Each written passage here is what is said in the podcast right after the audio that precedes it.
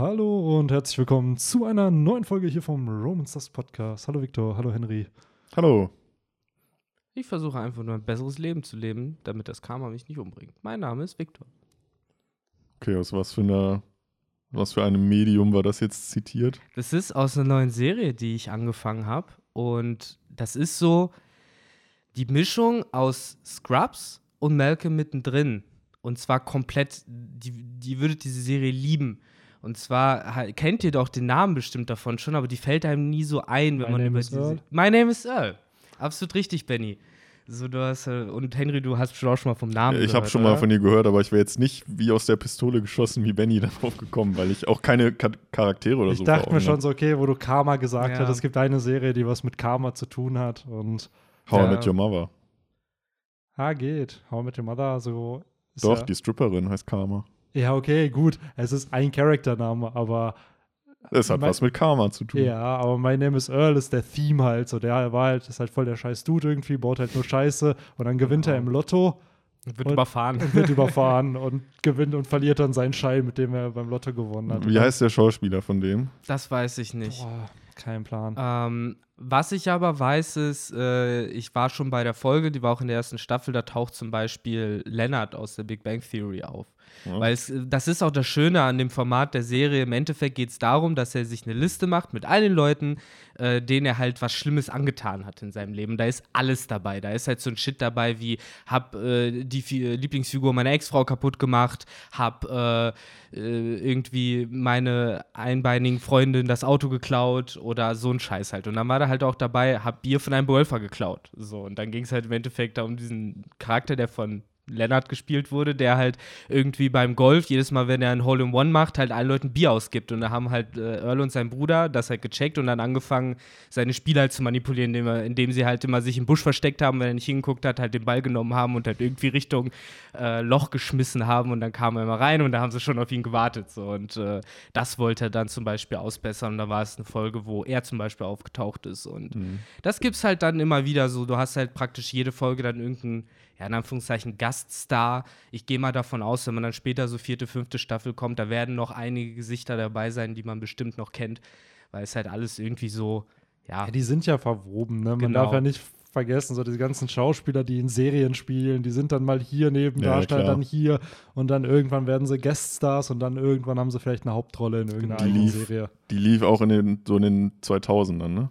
Ja, zwei, also äh, tatsächlich äh, habe ich mich neulich gewundert. Ich dachte, das wäre so 2001, 2, aber die haben in der Serie sogar gesagt, dass das Jahr 2005 gerade ist. ja Also hätte ich jetzt auch so geschätzt. Das ist, das sein. wie du schon sagtest, es ist so eine äh, unscheinbare Sitcom, wo ich auch direkt an sowas wie, wie immer wieder Jim oder alle lieben Raymond, irgendwie alle, die so einen Namen Aber hat halt, haben. hat halt auch keine Lacher, deswegen halt die Assoziation mit Scrubs oder sowas, so, weil es halt Ah, auch okay. äh, ganz normal, du hast halt dann auch Earl als Erzähler und da hast du halt statt den Tagträumen von äh, JD hast du dann halt Rückblicke von denen als Kinder oder so, wie die halt irgendeine Scheiße gemacht haben. Das ist echt schon eine ziemlich gute Serie. Das also macht ich schon fand die Spaß. auch sehr, sehr funny.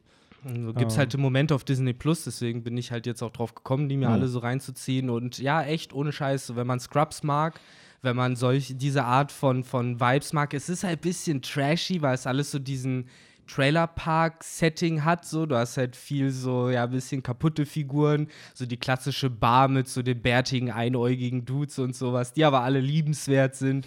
Und so ist es halt so ein bisschen aufgebaut und äh, macht tatsächlich ganz viel Spaß. Eine Sache ist noch in dieser Serie und da merkt man schon, dass es so 2004, 2005 war, dass sie äh, erschi erschienen ist und das ist einfach nur dieses diese absurde Figur von so einer äh, mexikanischen ähm, Haushälterin, weil die wohnen in einem Motel und das ist so das. Putzmädchen. Genau, aber die ist halt, die ist absurd attraktiv. Also wirklich absurd hübsch und das sind beides halt wirklich so Trolle. Und die hängt aber die ganze Zeit mit denen ab und du hast sie auch die ganze Zeit entweder mit so übelst weit ausgeschnittenen äh, engen Tanktops oder sowas und du merkst dann wirklich, okay, die haben sich gedacht, das sieht ja alles so hässlich aus, wir müssen diese Figur irgendwie da einbauen, damit das, weiß ich nicht, irgendwie more appealing erscheint und äh, das finde ich schon irgendwie ganz äh, interessant. Aber ja, das so der kurze Plug. Der TV-Tipp der Woche. Ja. Wenn ihr schon will. gefragt habt. Ich habe das ja. Gefühl, wir haben immer mal wieder so einen Serien-TV-Tipp irgendwie. ja, ne? Naja, was war so bei euch denn los die letzten Tage? Henry, du warst letzte Woche gar nicht dabei. Wo warst Ja. du? In Ähm, welchem Blue hast du dich da rumgetrieben? äh, ja, ich war nicht auf Geheimmission. Ich war einfach äh, letzter Arbeitstag vor, vom Urlaub. Und das wurde mir dann alles ein bisschen stressig und dann hatte ich auch nicht wirklich, äh, war ich nicht wirklich in der Stimmung aber im Pod für einen Podcast. Äh, Hätte es auch nur knapp geschafft, vermutlich. Und war umso glücklicher, dass ich diese Woche mal einfach Urlaub hatte, das gute Wetter ausnutzen konnte. Ähm, ja, und das habe ich halt gemacht. War viel draußen, Nice. tatsächlich. Das Wetter genossen. Ja, ich hoffe, das habt ihr alle auch getan, weil es ist echt schon mega nice, wenn man jetzt mal eine Woche wieder hat, wo es sonnig ist, weil wir haben eben schon drüber gequatscht. Ab nächster Woche sieht es bei uns wieder ganz anders aus. Da soll es wieder schneien, Minusgrade sein und äh, Zumindest hier in NRW. Ich Genau. weiß jetzt auch gar nicht, war jetzt in ganz Deutschland so gutes Wetter die Woche über? Oder haben auch ein paar Ja, Arschkarte klar, gehabt und denken Ahnung. sich jetzt, worüber reden die eigentlich? nein. Ich, ich beziehe mich natürlich da mal auf den, den Nabel der Welt, Bielefeld. Ja, ist ja klar. absolut, absolut. Das Zentrum der Welt. So. Ostwestfalen-Lippe. Ja, wer weiß. Bielefeld ist halt wie Lovetale, ne? So man, Ja. Das ist so ein Mysterium für sich. Ja. Also, Mhm. ja, ähm, aber ihr seid wahrscheinlich alle hier wegen One Piece. Äh, wir sind bei Chapter 1009. Ich mache mal einen harten Cut hier. So keine konstruierte Überleitung. Nee. Einfach. Na, du hast ja, business. hast ja Love Tale. Ja, Bielefeld, Lovetale passt schon. Man hat sich so ein bisschen Ich wollte Bielefeld, Love Tale, meine- One Piece. Ähm, ja, Chapter 1009. Piu, piu. Wir sind Cooles wieder auf dem Chapter. Dach. Ja, cooles Chapter, auf jeden Fall. Ähm, Wie heißt denn das überhaupt? Boah. Hölle. Hell. Stimmt, einfach nur hell, beziehungsweise, und das äh, habt ihr wahrscheinlich ja auch schon in euren Translators Notes am Ende des Kapitels vielleicht gehabt. Äh, ganz interessant, auch für alle Inuyasha-Fans von damals. Auf Japanisch heißt das Chapter Naraku oder Narake. Und das war ja auch der Endgegner bei Inuyasha unter anderem. Und das hat ja irgendwie diese Bedeutung von, es ist nicht die Hölle, Hölle, sondern mehr dieses japanische Fegefeuer, was da beschrieben wird. Also etwas, was nur temporär ist und was auch für alle Naruto-Fans auch zu diesen sechs Pfaden des Buddha gehört. Also ich glaube, das sind entweder das sind dann die Hungry Ghosts oder diese Asuras oder sowas, die da was damit zu tun. Ich glaube, es sind die Hungry Ghosts. So und äh, sprich, da hat sich oder irgendwie dieser Motivik bedient, hat man ja dann auch mit Ragnarok gesehen, Ja. was ja dann so dieses, diese andere Variante von Hölle sozusagen darstellen soll. Ist Ragnarok nicht der Weltuntergang in dieser nordischen Mythologie? Ja, genau. Die Apokalypse. So, ja. Ich musste, ich musste bei dem, ähm, bei Kaido in, in der Form und dann auch mit dem passenden, mit, mit dem passenden Namen der Attacke, musste ich direkt an den heiligen Drachen Ragnarok aus Yu-Gi-Oh! denken, diese Yu-Gi-Oh! Karte mit 1500, 1200.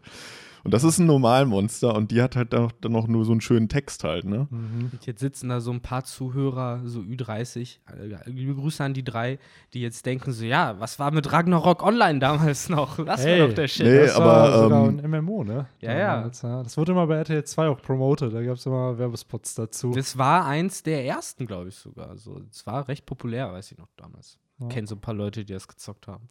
Danke, dass du mich unterbrochen hast. oh, Ich wollte eigentlich noch die schöne Geschichte mit dem heiligen Drachen Ragnar, aber jetzt spare ich sie mir. Nein, jetzt erzähl. jetzt komm. musst du es Ja, erzählen. Jetzt musst du sie erzählen. Ne, jetzt habe ich den Faden verloren. Ah, okay, das heißt, du willst einfach nur, dass ich jetzt in den Comments gebasht werde. So von wegen, ja, wegen dir hören wir jetzt Henrys Geschichte nicht. Oh, ich gut. habe ganz zufällig jetzt gerade vergessen. Nee, aber da war irgendwas mit, da war halt auch irgendwas mit, mit Weltuntergang und von wegen, dass der irgendwie die Erde zerstört und dann alles im Meer untergeht oder so.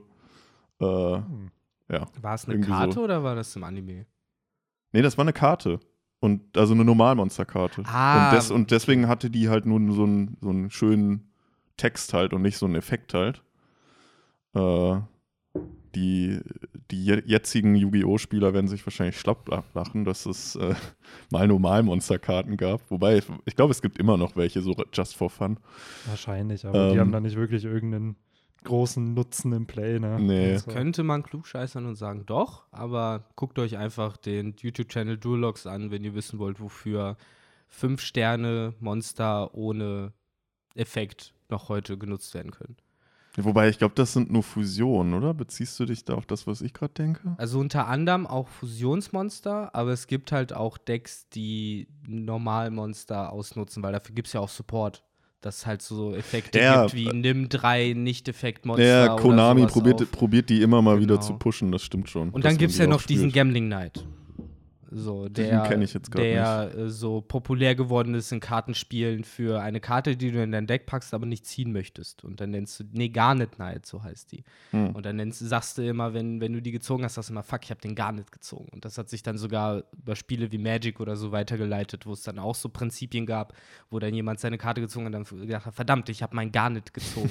auch wenn es gar nicht so heißt, die Karte. So, okay. Interesting. So, weil sich dieses Motiv so weitergezogen hat. Aber ja. Ja, ja. Das ist nur Haben wir noch eine Ragnarok-Referenz? Genau, die Ragnarok Yu-Gi-Oh! Referenzen alle mal schnell abgehakt. Dann können wir Ja. uns jetzt ja wirklich äh, eiskalt oder brennend heiß, Wie der weiße je Drache. nachdem, der weiße Drache mit seinem Blick. Äh, wobei der ja auch nur in Deutschland einen eiskalten Blick hat. Ja, So, in allen anderen ist er ja einfach nur ein arischer, blauäugiger Drache. ja. Schon blauiger weißer Drache ist der Official Name. Ja. Ne? Aber ganz ehrlich, das das ist der eiskalte, äh, nee, der, der weiße Drache mit eiskaltem Ja. Blick. So. Ja, glaubt ihr, dass, ähm, ja, wobei der äh, Anime hat es ja ein bisschen bestätigt. Kaido geht ja dann wirklich auch vom Farbschema mehr in die Richtung des, ja, weißen Drachen mit eiskaltem Blick, ne, durch dieses hellblaue. Der war ja nicht weiß, der ist ja immer blau gewesen. Ja, das war generell ja. Muss, muss jetzt Weiß-blau. gerade an, muss jetzt gerade auch an ähm, Little Koribo denken, an die, wo das erste Mal dann Kaido in seiner Drachenform und dann muss ich einfach gerade an diesen Kaiba denken, der dann immer I have a weirdest boner right now. Das ist ungefähr. Er glaubt, der Kaido hat dann auch so einen äh, drachenförmigen Jet, mit dem er durch die Gegend fliegt. er ist halt sein eigener, ne? Er ist halt ist halt selber der Seto Jet, Kaido, ne? ne? Seto, Also, Seto Seto Kaido. Kaibo. Das ist gut. Das ist ja, nicht gut. genau. Ach, ey. Ja. Tja, es wäre jetzt krass, wenn er noch irgendwie sich selber zweimal kopieren könnte und dann dreimal da wäre und er sich dann fusioniert mit so drei Köpfen. Ja. das wäre natürlich noch richtig krank. Ja, das Was dann krank. nicht ganz richtig funktioniert. Und dann ist Big Mom, der Black Luster Soldier, die dann noch drauf geht. Und dann ist sie, wie heißt die Karte? Äh, mit 5000, 5000.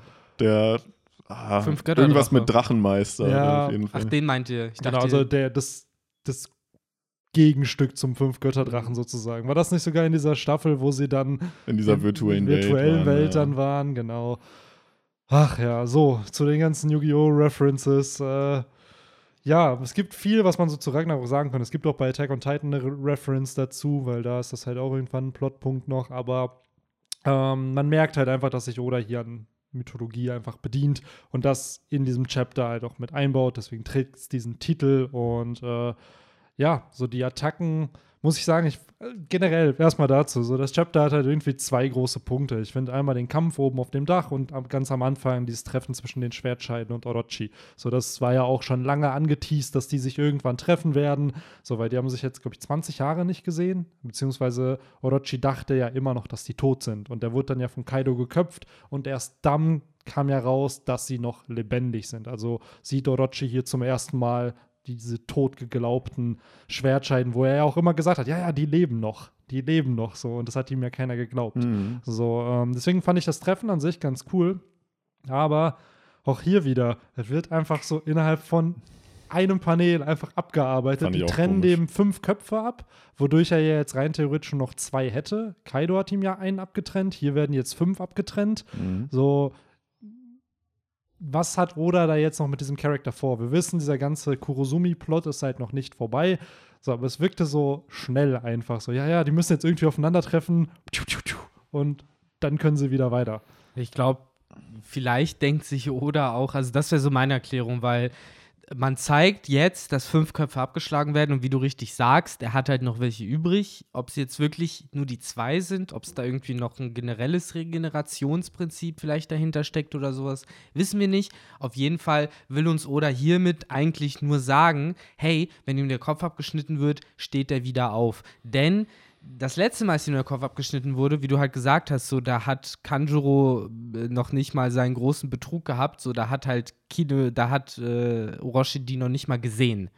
So, und das ist halt auch schon ziemlich lange her für den Leser. Und dann kann ich mir halt vorstellen, dass Oda sich halt gedacht hat, ey, ich muss das jetzt einmal nochmal unterstreichen, damit die Leute halt wirklich checken, was da geht. Weil ich kann mir vorstellen, dass manche vielleicht auch einfach vergessen haben, dass so Roshi je der Kopf abgeschlagen wurde und jetzt halt einfach denken, ja, stimmt, den gibt's ja auch noch. Der taucht jetzt ja auch nochmal auf.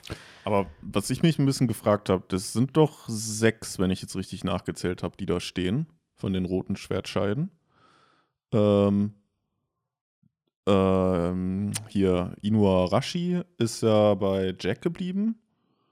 Und naja, Kanjuro ist ja eigentlich keiner mehr. Ähm, es waren doch neun, oder? Ja, genau, es waren neun. Habe ich jetzt dann irgendwie, habe ich gerade einen nicht im Blick oder auf diesem Bild, wo ich gerade gucke, sieht man halt einfach nur sechs. Ja, jedenfalls so ja, oder du so. siehst halt auf dem Bild, was du meinst, wo halt Roshi die Köpfe abgeschnitten werden, siehst du halt rechts tatsächlich nur fünf, weil da fehlt ähm, hier Kappa Boy. Und Ja, ja, auf dem Bild daneben aber hast du halt Kappa Boy dann äh, im Zentrum zu sehen wiederum. mich. Achso, auf das Bild noch ein Chapter da, ein Bild da, Genau. eine Seite vorher. Gott. Ja, genau da, wo Ben, also ihr seht es jetzt nicht, aber Benny zeigt gerade auch auf das, was ich meine. Ja, Und so oder so, warum wurden denn dann nur fünf abgehackt? Warum ist äh, Nekomamushi nicht auch noch da reingesprungen, hat einer? Das finde ich ein bisschen merkwürdig, muss ich sagen. Weil Orochi nochmal wiederkommen muss. Ja. So, das ist halt. Das ist, finde ich, dann leider irgendwie ziemlich cheap irgendwie gelöst. Das ist wirklich ein bisschen seltsam, ne? Zumal dazu kommt, wie du es schon angemerkt hast, Benny, dass das halt alles sehr, sehr schnell irgendwie jetzt abgehandelt wurde. Ähm, auch dieses, dieser Überraschungsmoment von wegen, weil Orochi sie ja, also er hat es zwar irgendwie gespürt, dass die da sind, aber er hat sie halt nie gesehen in den 20 Jahren. Ähm, auch das wurde irgendwie halt so ganz beiläufig. Also in wirklich nur so in einem Bild hast du so ein bisschen seine, ja, ich würde nicht mal sagen Verdutztheit gesehen. Ja, doch, gut, doch, aber ja, das war es halt dann auch schon. Und Ja, ich finde es auch ein bisschen zu schnell abgehandelt, weil im Endeffekt gibt es so viel Build-up für, diese, für dieses Treffen zwischen diesen beiden Parteien. So, er ist die ganze Zeit paranoid gewesen. Alle dachten, er ist verrückt, er wird nur lügen und am Ende hatte er halt recht. Ja. Die Schwertscheiden leben halt noch, er trifft sich hier.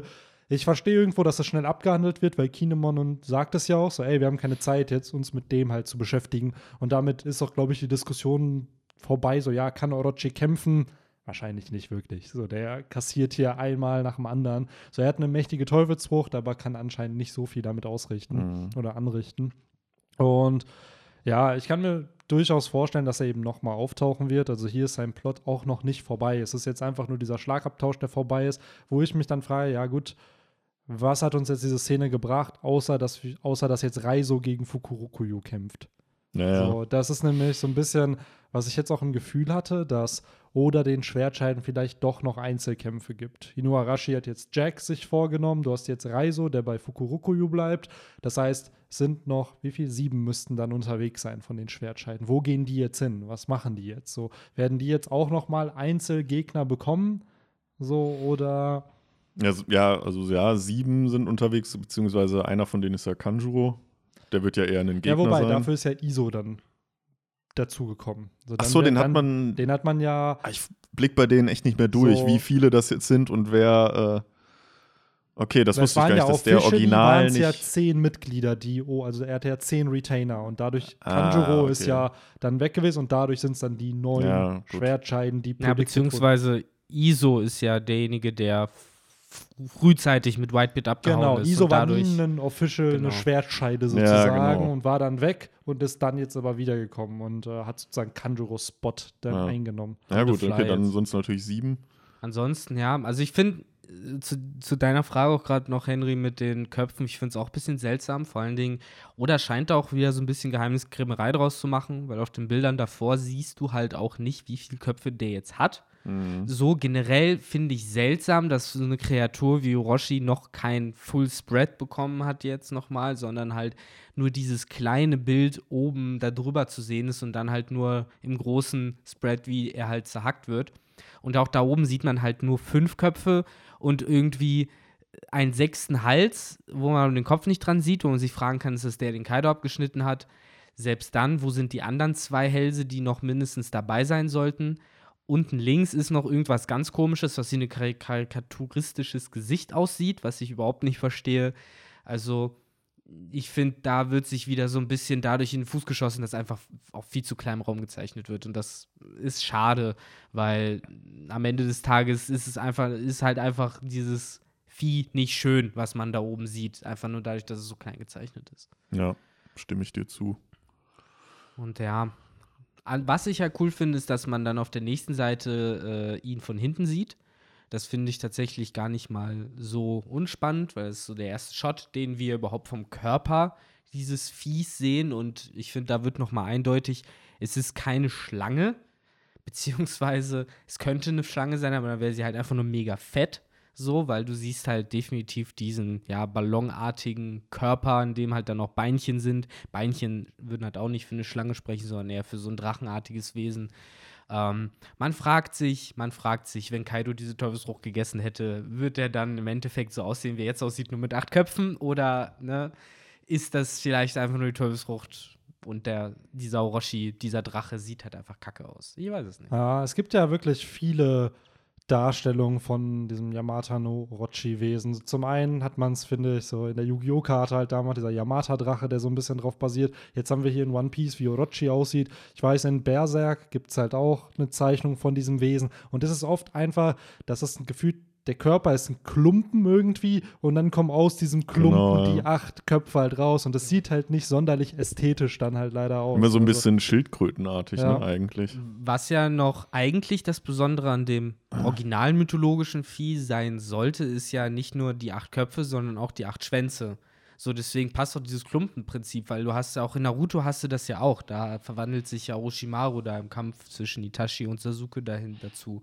Und da ist halt, das finde ich so eine sehr passende Darstellung. Da hast du halt wirklich diese acht Köpfe und dann siehst du aber halt die acht Schwänze dahinter. Und äh, auch das hier ein bisschen seltsam, ne? dass es nur so ein Schwanz mit Bommel dran ist, den man hier bei Orochi sieht und halt vor allen Dingen Füßchen, die auch etwas überraschen. Also äh, ein ja, spannendes Design, was sich Oda hier einfallen lassen hat äh, wo man sich halt echt mal fragen kann, was für ein Vieh soll das hier eigentlich darstellen? So, es kommt halt im Moment der ja, griechischen Hydra dann irgendwie näher, weil das eher so dieser. Ja, wobei bei der Hydra ist ja immer noch das Konzept, dass die Hydra ja besonders ja. ist, dadurch, dass, wenn ein Kopf abgeschlagen wird, zwei neue nachwachsen. Ja, das und das hast du hier halt nicht. Aber ich verstehe, was du meinst. Vom Körperbau her. So genau, die, das Design ist eher schon, äh, also es heißt zwar Yamato no Orochi, aber anscheinend hat es noch nicht alle Features, die Yamato no Orochi hat. Also müsste man halt mal schauen, so wie, wie sich das dann weiterentwickelt und wie Oda hier auch, was ich halt mich immer frage, wie, wie Oda diesen Charakter jetzt weiter plant. Weil klar, Orochi setzt hier jetzt dieses Schloss in Brand irgendwie, wird jetzt hier aber wieder abgeschlachtet und man sieht ja auch in dem Panel, dass irgendwelche anderen Charaktere die Brände irgendwie löschen wollen. So, das heißt, der Plan scheitert erstmal oder beziehungsweise ist das jetzt wieder so eine Zeitbombe, dass halt das Schloss dann komplett in Brand gesetzt ist und man das dann irgendwie weg muss von, von Onigashima. So, I don't know. Also ich verstehe halt aktuell gerade auch die Tat einfach nicht. So, warum will, also klar, sein Hass verstehe ich, dass er das alles anzünden will, aber wo führt das dann plottechnisch einfach hin? Vielleicht so. am Ende einfach nur dazu, dass Charaktere nowhere to run haben und es wurde einfach leicht dadurch sein wird, Leute an einen Punkt zu bringen, wo man sagen kann, ja, die können da nicht mehr sein, da ist alles abgefackelt. Also und praktisch dann, der Vogelkäfig von Onigashima. Ja, so ein Stück weit habe ja. ich den Eindruck, als soll es das sein, um gerade vielleicht doch die Vertikalität rauszunehmen, ne? dass man halt irgendwie nicht mehr diese verschiedenen Stockwerke hat, sondern hast halt nur dieses abgebrannte Grippe, weiß ich ja, nicht. Ja, es wird safe dazu hinlaufen. Das haben wir ja oft in Arcs, dass wenn die Kämpfe erstmal anfangen und so langsam enden, dass sich alle immer zu dem finalen Kampf hinbewegen. Bei der Dressrosa mit dem Birdcage war es ja dann irgendwann, dass sie den Birdcage aufhalten wollten, aber davor waren die ja gefühlt alle bei dem Schloss dann auf dem Plateau da oben irgendwo, dass sie sich versammelt haben. So. Das heißt, hier kann ich mir auch vorstellen, wenn jetzt die Kämpfe anfangen zu Ende zu gehen, dann hauen die halt alle ab. So, und Aber was heißt das denn eigentlich für die Kämpfer oben? Äh, brennt denen dann die Plattform weg oder wie funktioniert das? Na, würde ich nicht behaupten, oder? Also es ist ja der Schädel an sich ist ja dann. Hm. Ist halt die Frage, aus was der gebaut ist. Ich glaube, wenn er jetzt aus Holz ist, klar, dann wird das anfangen zu brennen, aber, aber ich glaube schon, dass das Stein ist. Aber die Burg, ja. die Orochi jetzt angezündet hat, die befindet sich im Schädel? Ja, ich glaube schon, dass das ja, das Innere vom Schloss ist, ja. genau. Okay, ja gut, dann das ist natürlich dann interessant, ne, sich halt dann zu fragen, wie viel davon verliert dann wirklich Absolut. Integrität. Also rein theoretisch könnte es bestimmt auch so implodieren und ineinander brechen, aber ich glaube, so wie das, was wir in diesem Chapter sehen, wird bei von diesem Dach eh nicht mehr so viel stehen. so also, Ich glaube auch, ich glaube, das wird nicht, die Flammen werden einfach nicht so hoch gehen, weil das dann auch immer wieder einsackt, wenn das Ja. zusammenfällt, das Haus. Ich stelle mir das jetzt gerade aber realistisch schon ziemlich krass vor, weil das ist ja dann irgendwie diese, ja, diese riesige Schädelinnere, was dann wie so ein gigantischer Ofen einfach immer heißer wird. Ja klar, und So, vor allem auch Da überlebt die, ja nichts es drin. Der halt Rauch. das Fegefeuer, ne? Ja, ja. der ja, Rauch ja. bleibt da ja dann auch, ne? Das auch. Also da, da überlebt dann nichts. Also muss, die müssen eigentlich jetzt alle aus dem Schädel raus, nach der Logik, die ich jetzt so verstanden habe. Weil selbst wenn sie halt irgendwie aus, der, aus dem Schloss rausschaffen, die müssen es halt aus diesem Gewölbe rausschaffen, weil da wird jetzt halt, so wie ich es verstanden habe, alles heiß. Also ist auch, das nicht auch äh, bei, sorry, dass ich unterbreche, aber Ja, bei die Feuerwehr, dass da immer gesagt wird, dass der Rauch halt einfach immer gefährlicher eigentlich ist als das Feuer selbst, dass du halt eher an der Vergiftung stirbst, dann, als Mhm. dass du halt dann verbrennst. das ist halt das So. Erste, was kommt einfach. Darum, das ist es ja, ne? Und klar, das wird dann noch schlimmer in so einem geschlossenen äh, Gebiet. Ich frage mich halt, ob auch das, was auf dem Plaza mit Chopper und Co. abgeht, ist es denn auch im Inneren des Schädels oder ist das davor?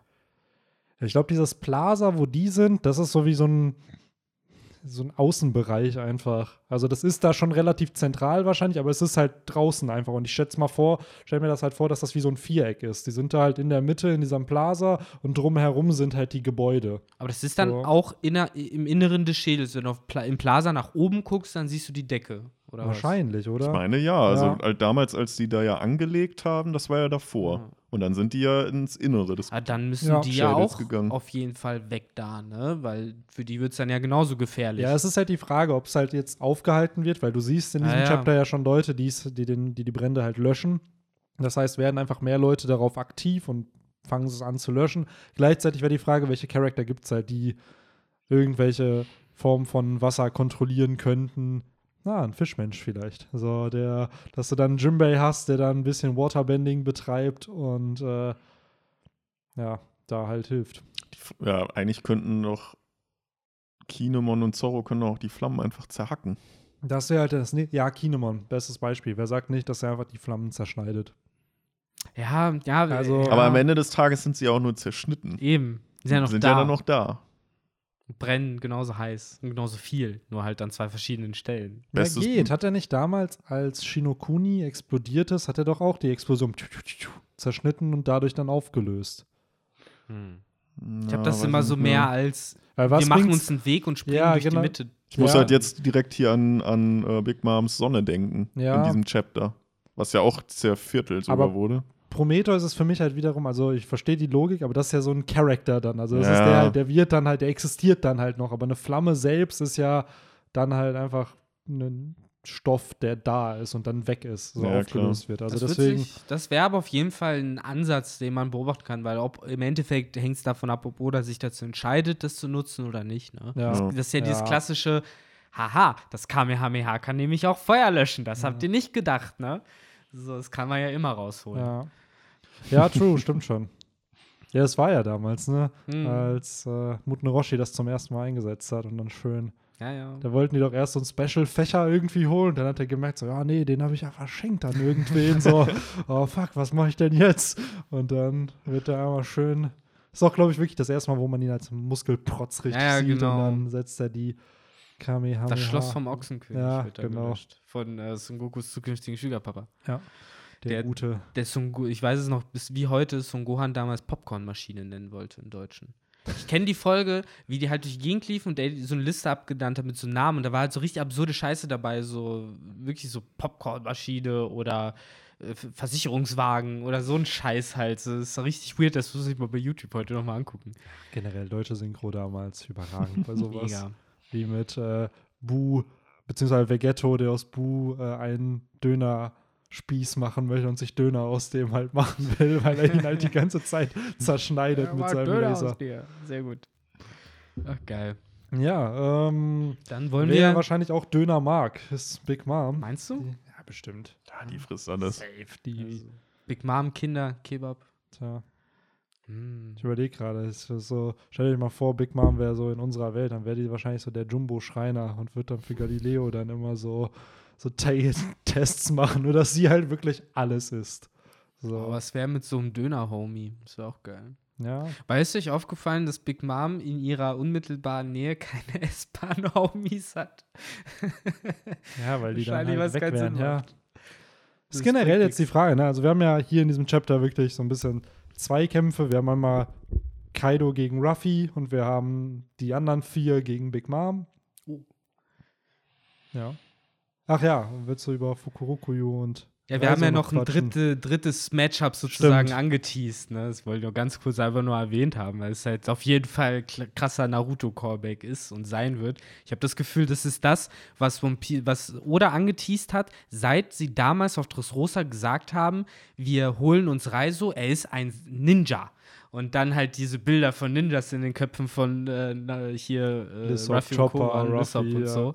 Und das wird jetzt, glaube ich, vielleicht dieser Fight, so, den sich Lysop und Chopper damals vorgestellt haben. Es ist ja auch schon vorher irgendwann erwähnt worden, dass eben Fukurokuyu und Reiso Rivalen sind, so als, als Ninja. Die waren ja beide in dieser Uniwa Banshu, ne? Beziehungsweise Reiso war da früher drin und wurde dann Reiso verdrängt. war da, ist da weggegangen, aber ich frage mich halt, okay, dieses, ja, es ist Schicksal, dass wir jetzt hier aufeinandertreffen, so, wo ich mir Mhm. denke, so, Bro, ist gerade Zufall, dass, dass ihr euch da in diesem Stock getroffen habt, chill mal. Ähm, wo ich mich dann frage, was haben, ob die noch mehr Vergangenheit haben. Stellt sich heraus, so, das ist in Wirklichkeit Reisos verlorener Bruder oder so. Die waren zusammen in der Ninja-Akademie. Ja, genau. und dann kommt so ein Flashback. Sind beide irgendwie. zum Genen äh, Ja. geworden. Genau, kommt der Flashback mit Reiso so alleine auf so einer Schaukel sitzt. Ja. oh Mann. Oh. Ja, aber da bin ich einfach gespannt, was Oda daraus macht, um ehrlich zu sein. Absolut. Ich, hätt, ich muss auch sagen, ich hätte nie gedacht, dass Fukurokuyu richtig kämpfen kann. Also das Ja. ist so, weil natürlich kann er es. Er ist halt irgendwie der Anführer der Uniwabanshu. Natürlich kann der kämpfen, so, aber irgendwie. Aber im Endeffekt müssen, sind wir uns ja einig, wenn wir sagen, das ist ein Kampf von zwei Shinobi mit Jutsus und so, das ist im Endeffekt zwei möchtegern Taschenspieler, die da jetzt Dinge tun, ne? Also die haben, die können ja nix richtig. Glaubt ihr, glaubt ihr, dass Oda äh, Kishimoto, die sind ja befreundet, glaubt ihr, der fragt Kishimoto so, wie er diesen Kampf strukturieren soll? Also dieses, ja, ey, was wären so die besten Jutsus, die die Reiso können, können sollte? so Tenten gegen Tenten im Ja, Endeffekt. so, nur so Waffen Was eigentlich ziemlich boring ist. Ja, leider. Aber mal sehen, mal sehen, ob da irgendwie noch ein Flammenwerfer in den Ärmeln versteckt Ja. ist oder so. Oder am Ende ist es wirklich so das typische nächste Szene ist, Fukurokuyo sie- liegt besiegt auf dem Boden Ja. und Reiso geht einfach weiter. Oder die zeigen jetzt halt richtig äh, krasse Skills und äh, haben Ja. uns bislang eher getrollt. Ja, Ja. dann haben wir den Ja gut, Reiso hat's ja, hat ja ähm, in seiner Schriftrolle ja auch einen Kaido irgendwie festgehalten. Was, by the way, wohl vermutet wird, dass das eine Teufelsfrucht ist, weil er es als einen Jutsu bezeichnet hat und das ist halt so, ich glaube, mir fällt der Name jetzt nicht, Maku Maku steht wohl für Schriftrolle halt und Kinemon benutzt ja seine Teufelsfrucht auch als Jutsu sozusagen. Die wissen ja nicht, dass es Teufelsfrüchte gibt. Es ist aber noch nicht offiziell bestätigt. Also es gibt aktuell die Vermutung, dass Reiso, genau wie Kanjuro und auch Kinemon halt Teufelsfrüchte haben. Schriftrollenfrucht. Ja. Mhm. Ja. Ja. würde ja Sinn machen, weil so gesehen gibt es ja im One Piece-Universum gibt es ja kein, keine Ninjutsus und Chakra Ja. und wie wir das aus Naruto kennen. Das ist sondern halt. das ist halt, wie du schon sagtest, ne, alles irgendwie so Taschenspieler-Tricks halt mehr. Wobei ich bei sowas immer direkt wieder spannend finde, ich, es wäre wieder viel cooler, wenn die Schriftrolle die Teufelsfrucht hatte und nicht Reise derjenige ist mit der Teufelsfrucht. Aber natürlich total absurd, genauso wie man bei Kanjuro ja irgendwie auch direkt gecheckt hat, dass nicht der Pinsel die Teufelsfrucht hat, sondern halt Kanjuro selber. Ja. Absurderweise ist Das ist- Fujitora in der gleichen Staffel Ja. aufgetaucht und da sagen alle bis heute, das ja, Schwert das hat verstehe ich halt immer noch nicht, weil die einzigen Gegenstände, die Teufelsfrüchte haben, sind Zornfrüchte. Sodass es halt, dass die durch Tiere dann lebendig wurden und nicht andersrum. Wir haben kein, bisher keine einzige Paramezia-Frucht in einem Gegenstand gesehen. Es waren immer Zorns. Irgendein Schwert wurde zu einem Elefanten, irgendein, äh, was war es, eine Pistole wurde zu einem Hund. Sowas Das war's hast du auch halt. schon, ne? Mehr Ja, dann hast du den Tanuki, der, dieser Teepot von äh, Tama und von äh, Tenguyama Hitetsu. Die haben so einen kleinen Ja. Hundeteepot. Der hat halt auch eine Tanuki-Frucht. Also Ach, der, ist das bestätigt? das ist bestätigt mittlerweile, ja. Nö. Wo immer er die her hat. What the fuck? Warum ist denn da irgendwo so ein. Äh, Sorry. Alles gut. äh, Warum ist denn da irgendwo so ein äh, Vegapunk-experimentelles Vieh auf Warnung? Warum haben wir das nie besprochen? Was ist das denn für ein Pizzagate? Doch, haben wir, artige haben wir. Situation? Haben wir. Echt? Ja, ja. Verflucht. Ist halt die Frage, wie. Ja, ja, stimmt eigentlich, ne? Vielleicht ist es ja dann. Bisher wissen wir ja nur, dass Vegapunk an irgendwie solchen Sachen gearbeitet hat. So, dadurch ist wahrscheinlich auch Fangfried entstanden. Dadurch ist ja Safe. Wahrscheinlich dann auch Fifi entstanden, wie er auf Deutsch heißt. So. Wie hieß er denn im Englischen? Boah, keine Ahnung. Das wäre auch Fifi. Nee, nee, der hieß nicht Fifi auf Englisch. Nee, das ist schon der deutsche Name, Fifi. Ähm, boah, gute Wahrscheinlich Frage. auch so ein klassischer Hundename. Kann ich mir gut vorstellen. Was sind denn so klassische englische Hundenamen? Hm. Aber interessant auf jeden Fall. So, das mit dem Teapot hatte ich echt nicht mehr im Kopf. Hm. Der äh, im Dor im, in, in Band 2 hieß äh, Fufu, ne? Ja, genau, der hieß auch einfach nur Fufu. Oder Shushu? Schuschu, genau. Das war's. Ach Gott. Ja, ja. Äh, aber ja, interessant, dass auch jetzt anscheinend dann Reise eine Teufelsfrucht hat, war mir so nicht bewusst, aber ich meine, ist Wie schon vorstellbar. gesagt, das ist wenn- halt nicht bestätigt, aber es wird halt heavy vermutet, weil er eben ähnlich wie Kinemon seine besonderen Fähigkeiten halt als Jutsu vorgestellt hat und es, wie Henry schon richtig gesagt hat, es gibt ja keine Jutsus eigentlich in dieser Welt. So, die der- Jutsus entstehen wahrscheinlich dann durch Teufelsfrüchte. Er war ja auch auf Whitebeard Schiff, das wiederum die Wahrscheinlichkeit halt steigert, dass er irgendwie Nee, Teufelsfrucht Reiso hat. war nicht auf. Er nicht? Nee, nee. Nur, also auf Ra Iso war dabei und dann haben sich Nekomamushi und Inuarashi mitgeschlichen. Ja. Kinemon auch nicht? Nein, nein, Krass, ich habe irgendwie nein, im. Kopf gehabt, dass die auch. Nee, nee. Nee, oh Gott. Also im Endeffekt nur Iso, weil er sich halt an den dran gebunden hat. Mhm. Und der ist ja dann auch bei Whitebit geblieben, nachdem dann äh, Oden zu Roger gewechselt ist und Inuarashi und Nekomamushi haben halt ja, auf dem Schiff gepennt und ganz zufällig waren sie dann mit dabei. Was, by the way, Stimmt. unfassbar legendäre Piraten dann ja auch eigentlich sind, so Inuarashi und Nekomamushi. Die waren auf Whitebit-Schiff, die waren auf Rogers Schiff, so haben sich Mhm. jetzt mit dem nächsten König der Piraten verbündet. Schon heavy shit, aber ja. Ich finde es übrigens komisch, dass Nico Mamushi nicht mit Inuarashi bei Jack geblieben ist. Weil das wäre ja eigentlich das perfekte äh, Matchup und Ja, das per perfekte Rematch. Die können halt nicht miteinander. So, das ist, ich glaube, Ja, das wird ein bisschen wird halt- unterschätzt. Ich, die können halt wirklich, glaube ich, nicht Ja, miteinander. aber das auch das hätte ja nochmal ähm, denen mehr Tiefe gegeben, dass sie sich halt für diesen einen Moment zusammengerauft hätten.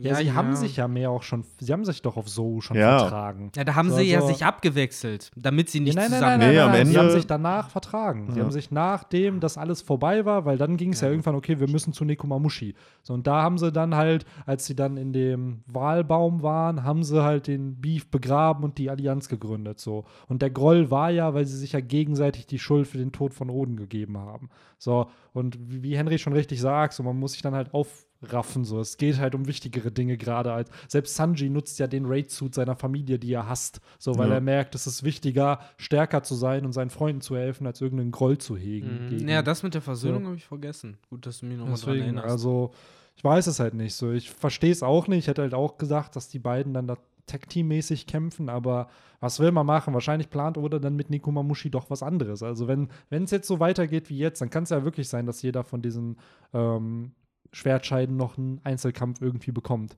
So, Mhm. weil jetzt ist es wirklich schon das zweite Chapter hintereinander, dass einer stehen. So, geht ihr weiter, ich kümmere mich um ihn. Es ist halt die, Die Frage ist nur Frage, gegen wen. Ne? ja. die Frage auch, ob Einzelkämpfe oder vielleicht halt irgendwie dann doch so Team-Matchups, weil Das ich kann denke auch halt, sein. ich denke halt an sowas wie Dressrosa, wo er dann auch äh, die Strohhüte, beziehungsweise, ja, wo er die Strohhüte auch ein bisschen entweder Unterstützung gespielt haben oder Unterstützung bekommen haben von äh, den äh, ja, zukünftigen Flottenmitgliedern. Oder eben auch für mich mal ein Beispiel, eben der Kampf äh, von Kyros gegen Diamante, wo halt eben auch Robin unterstützt hat, Ja. zum Beispiel. Und dass es hier halt dann vielleicht ähnlich läuft, dass dann jemand wie Nekomamushi halt ja zu Jimbei stößt und dann halt der Catfight stattfindet oder sowas. Oder dass man halt äh, Sanji, der ja auch immer noch frei rumläuft, der hat bestimmt noch auf mindestens einen von denen trifft. Ja, Und absolut. dass die vielleicht dann irgendwie gemeinsam ne, helfen gehen, dass vielleicht welche von denen auch zum Plaza hingehen, um Chopper Ja. zur Hilfe zu eilen. True, also man darf ja echt nicht vergessen, zum einen stehen ja, auch, ganz ehrlich, so auch eine Nami und ein Lissop, die kämpfen gegen Page One und Ulti, wo Können ich auch aktuell auch gebrauchen. nicht verstehen kann, wie sie das halt hinkriegen werden aktuell. Ja. So, wo man sich auch denken kann, eventuell supportet da halt natürlich jemand. Du hast immer noch King und Queen, die noch keine Gegner richtig haben. Also da könnte man sich sicherlich was vorstellen. Es ist ja natürlich immer noch die Vermutung, dass Marco gegen King kämpft, aber selbst dann hat Queen immer noch keinen Gegner. So und daher, selbst Sanji, man weiß nicht, wo der gerade hinläuft, ne? das hast du richtig gesagt. Muss man mal schauen. Also, irgendeinen Plan wird Oda jetzt mit denen ja haben, sonst wird er Mhm. die ja nicht wieder gefixt haben, dass sich jemand um die gekümmert hat, dass die jetzt weiterziehen. Ähm, unter anderem wird vielleicht, was ja ein bisschen die Vermutung, dass es vielleicht wirklich einen Kampf zwischen Kanjuro und Kinemon geben wird, dass die dann halt nochmal gegeneinander Noch kämpfen. Das ist halt der Punkt, ne? Weil, ne, wir wissen ja schon, wie das ausgeht. Es macht ja für Kanjuro auch wenig Sinn, sich ihm nochmal offen gegenüber Now I get it, warum einer fehlt. Ashura Doji ist doch explodiert letztes Mal. Ne? Ja, deswegen, genau, ja, Deswegen stimmt. ist der, ja, ich dachte mir so, ja, irgendwas Unser- war doch da letztes Chapter. Ach ja, der. Weggepellt. Unser Kurzzeitgedächtnis Ja. mal wieder. Ja. Stimmt, der ist ja weggefetzt Das ist worden. die, die fehlende Person. Ja. Ja. Auf jeden. Ja, deswegen mal schauen, was Oda hier vorhat. Irgendwas wird er mit den Schwertscheiden natürlich Ja. geplant haben. Es Sonst wird er die nicht so prominent aktuell wieder äh, zeigen. Absolut. So, sie sind ja auch, das darf man nicht vergessen, sie sind ja neben den Strohhüten die wichtigsten, also neben den Antagonisten und unseren Helden, den Strohhutbanden, sind sie ja die Charakter des Arcs. Mhm. Die Schwertscheiden, die haben jetzt seit Jahren sind sie aufgebaut. Man muss ja Und, auch äh, sagen, dass wir bisher auch noch äh, überhaupt nicht äh, keine Erfolgsgeschichte von denen gesehen haben, weil seit dieser Raid angefangen haben, ich meine, es gab zwischendurch Kapitel, die hießen I don't know how we can lose, aber ne, da haben wir es ja schon vorhergesagt und jetzt kann man es ja auch nochmal zusammenfassen, so die haben ja nur aufs Maul bekommen, die Schwertscheiden explizit jetzt zumindest und äh, die brauchen halt jetzt endlich mal einen Break, Ja. einen kleinen. Ja, auch generell, sie haben halt, ich glaube, das wird so unterschätzt und dafür werden sie so zu Unrecht gebasht. Die haben ja wirklich gegen Kaido gekämpft. Die haben dem Wunden zugefügt. Das haben wir bis dahin von keinem anderen Charakter außer Oden gesehen, dass die das hingekriegt haben. Also, das verdient schon massive Props. Wenn du gegen Kaido verlierst, bist du wahrscheinlich trotzdem stärker als die meisten Charakter in diesem ganzen Universum. So. Also, daher, Ach, ich, ich bin ja immer noch eh dieser äh, Ansicht, dass wenn man so Whitebeard, Big Mom, Kaido und Shanks in einen Raum setzt und halt irgendwie sagt so, ey, macht mal so jeden Tag, ne, jeder von euch zehn Runden einen Arm drücken, so, dann wird das nicht irgendwie 100 zu 0 für einen ausgehen oder so, sondern die werden wahrscheinlich alle irgendwie sich einpendeln so und mal verlieren, mal gewinnen. Ja, so das hat Oda ja generell mit den Kaisern, glaube ich, auch gemacht, Ja. dass die so balanced irgendwie sind, dass, und dass sie ungefähr gleich stark irgendwie halt sind. Einer hat natürlich vielleicht in irgendeinem Bereich mehr Fähigkeiten als der andere, aber dass sich das halt irgendwie ausgleicht. So, Aber, aber was ich mich halt frage, gerade nach diesem heutigen Chapter, ähm, ich meine, das ist wieder diese Frage von, damals gab es auch noch kein Haki, beziehungsweise es wurde nicht gezeichnet und so, aber wenn ich mir jetzt Ocean Serenity ansehe, den Move, den wir heute gesehen haben, der ja so ziemlich das ja schon absurdeste ist, was wir bisher gesehen haben, so an Power neben halt dem, was auf Marineford mit Whitebeard abging.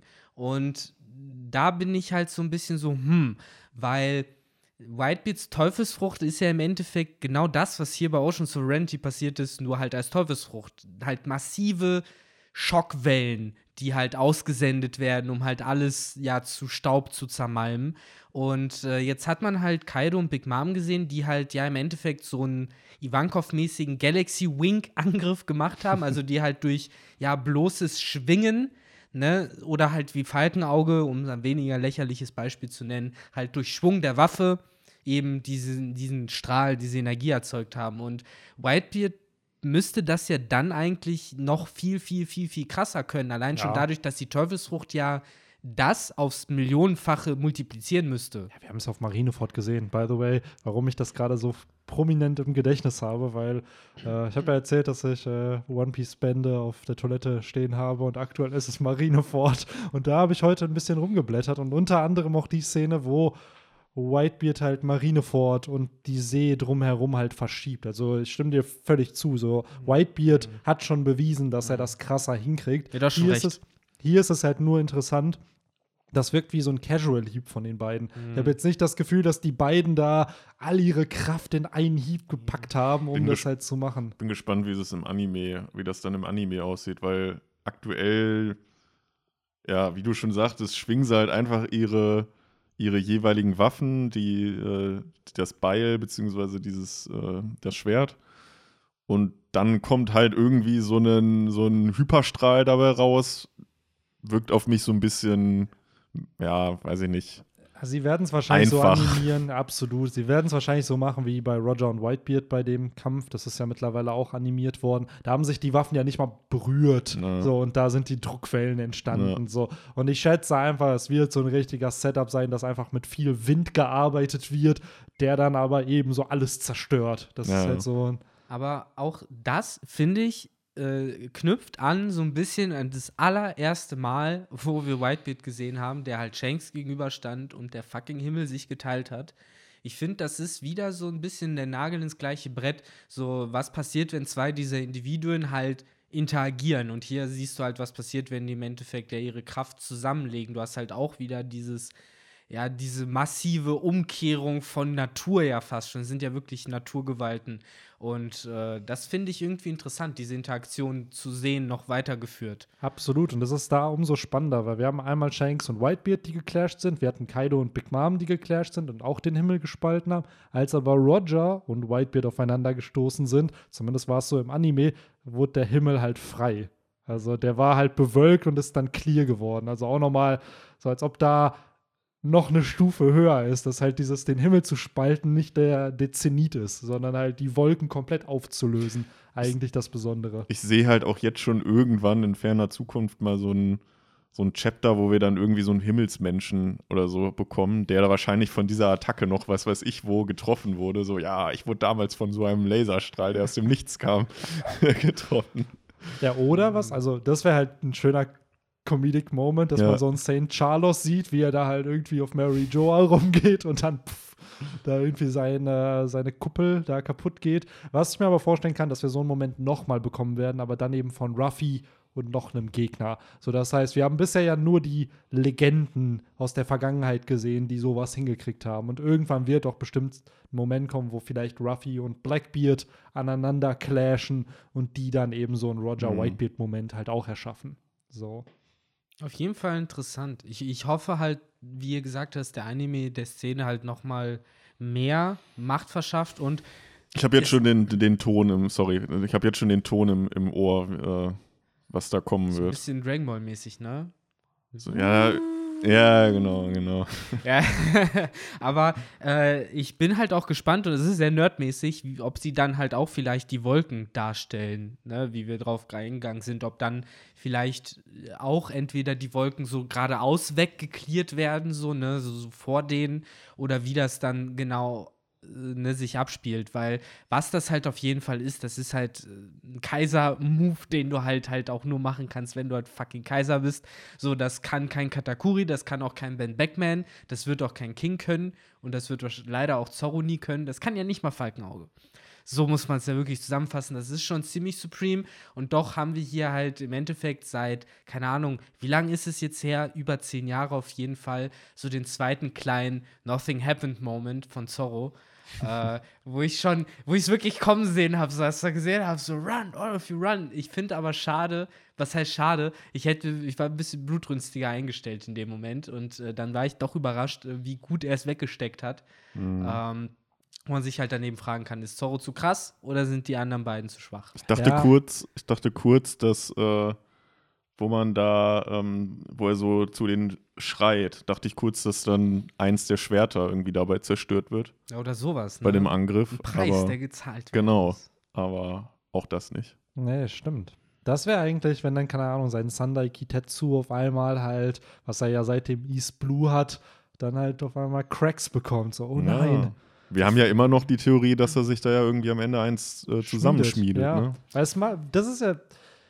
Es gibt die Vermutung, dass er entweder dieses Nidai Kitetsu bekommt, dieses, was ja seit Beginn des Arcs, was ja Ruffy mitgeschleppt hat und so, der so, ja, zeig mir das mal. Und bis heute hat sich Zorro dieses Schwert nicht angeschaut. Ja. Oder was ich halt einfach storytechnisch besser finden würde, wenn er sich eins schmiedet. Weil wir haben einen Schwertschmied da. So, es gibt in gefühlt jedem fiktiven Werk irgendeinen Schwertkämpfer, der sich dann sein Schwert schmiedet. So, und es hätte was, wenn Zorro so ein OG-Schwert, was in Wano Kuni geschmiedet wurde, einfach dann geschenkt bekommt. Für ihn und nicht geklaut oder So sonst genau was. für ihn Ja. einfach. Es ist so, man könnte dann halt fragen, was für einen Namen kriegt es dann halt und dann Ja, und da hat es sich jetzt mal gut angeboten. ja, er aber wer sagt denn nicht? Also ich finde den Plotpunkt interessant. Wer sagt denn nicht, dass das noch passiert? Ja. So, also nur weil es jetzt nicht passiert ist, heißt es ja nicht, dass es nicht noch passieren kann. Es so gibt daher. eine Szene, die ich auf jeden Fall noch, die passieren wird und das wird eine Szene sein, wo äh, Zorro mit Kaido nochmal da die Waffen äh, kreuzen wird und das ist, wenn dann der Moment, wo halt so ein Schwert bricht,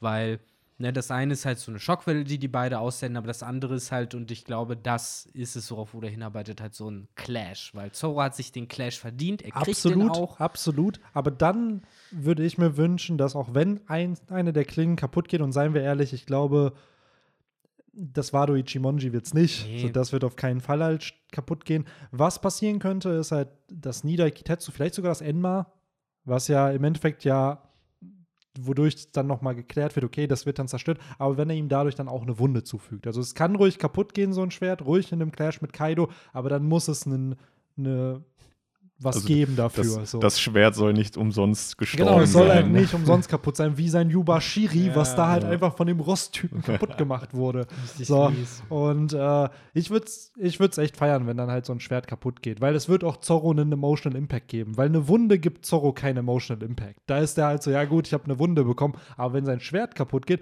dann muss er sich ja Gedanken machen danach, ey fuck, wie kriege ich es hin, halt Black Blades zu haben, damit Mhm. sowas nicht passiert. Und dadurch hast du halt sein charakterliches Wachstum. Richtig. Ja, Richtig. sehr gut. Äh, trifft den Nagel auf den Kopf. Ja. Weil ich glaube halt aktuell noch nicht, dass jetzt Zorro schon Black Blades bekommt. Also das ist ja auch die Vermutung, dass er jetzt schon dazu in der Lage ist. Aber ich habe eher das Gefühl, dass er in Wano nur davon erfährt, dass es möglich ist. Und dass nach irgendeinem Moment halt die Idee halt kommt. Ja, klar, der braucht ja auch, ich finde auch, die, die Strohhüte brauchen ja auch, die Story ist ja nicht vorbei nach Wano, die brauchen immer noch irgendwie neues Ziel, ein neues Upgrade. Bei Zorro war es ja auch lange einfach dieses Feuerschneiden. Das hat er jetzt erlernt. Ähm, also das, das stimmt schon. Würde ich, fände ich, glaube ich, auch besser, wenn, wenn er das, äh, das Schwärzen seiner Klingen irgendwann später erst äh, schafft. Ja. Vor allen Dingen unterstreicht ja, wenn er jetzt mit Kaido nochmal aneinander äh, clashen würde, dass ja nochmal, er braucht die schwarze Klinge, um eben mit solchen Gegnern klarzukommen.